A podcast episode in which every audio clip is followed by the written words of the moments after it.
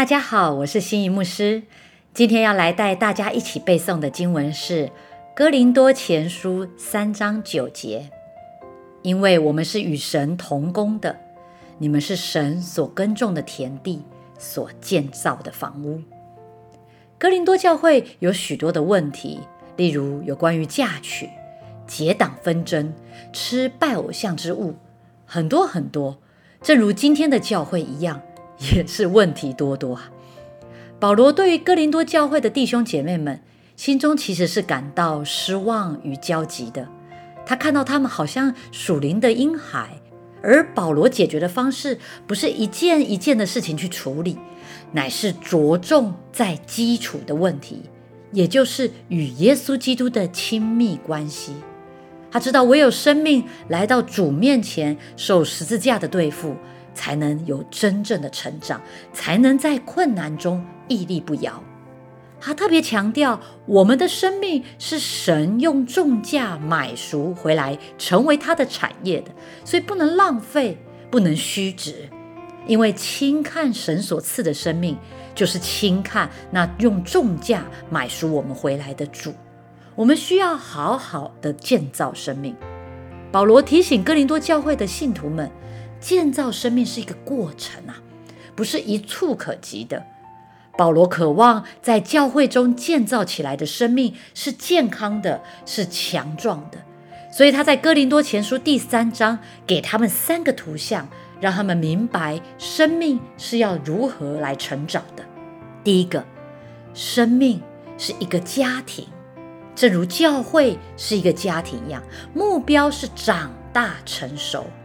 随着孩子的年龄成长，生命的茁壮应该是一件很自然、很必然的事情。我们的属灵生命也应该是如此。第二，生命是一块田地，目标是要多结果子。保罗在这里强调，无论是保罗还是亚波罗，都不是重点，重点的是你是否结出果实来。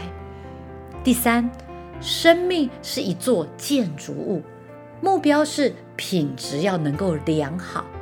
若我们要有一座坚若磐石的建筑物，就要有非常坚实稳固的结构，要有良好的品质，包括所用的根基、材料以及建造的整个目的和动机，都要在主里头非常的合宜。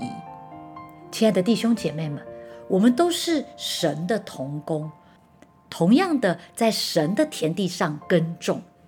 虽然个人工作的范围不一样，有的是栽培，有的是浇灌，如同一个果园里面，有的是撒种，有的是栽培，有的是摘果子。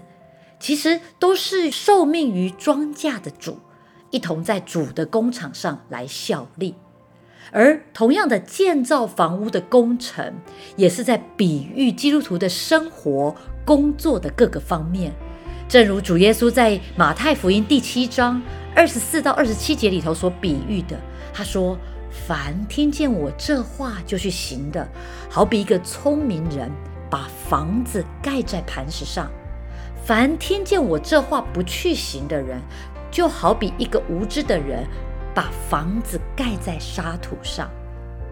神在这里强调，听见我这话就去行的，是指我在工作上、在生活上都遵从主的话。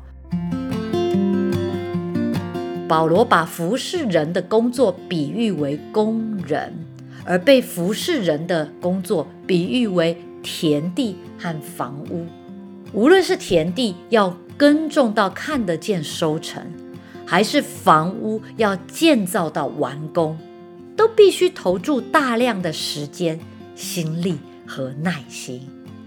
但我们要知道，唯有神能赐下生命与成长。无论是谁照料过我们的生命，建造过我们的生命，做得好或不好。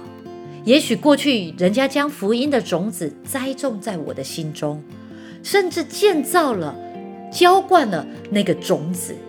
可是重点是，我们的生命是神所赐的，神亲自赐下生命，并且使之成长。无论是保罗还是亚波罗，或是我们其中的任何一位，都只是一起同工的工人。我们一起同工，并且属于神。我们彼此共同的为主来做工。而很清楚的是，若不是神在动工，我们什么事也做不成了。最后，我要再来带大家读三次这一则经文，相信读完三遍之后，我们就背起来了。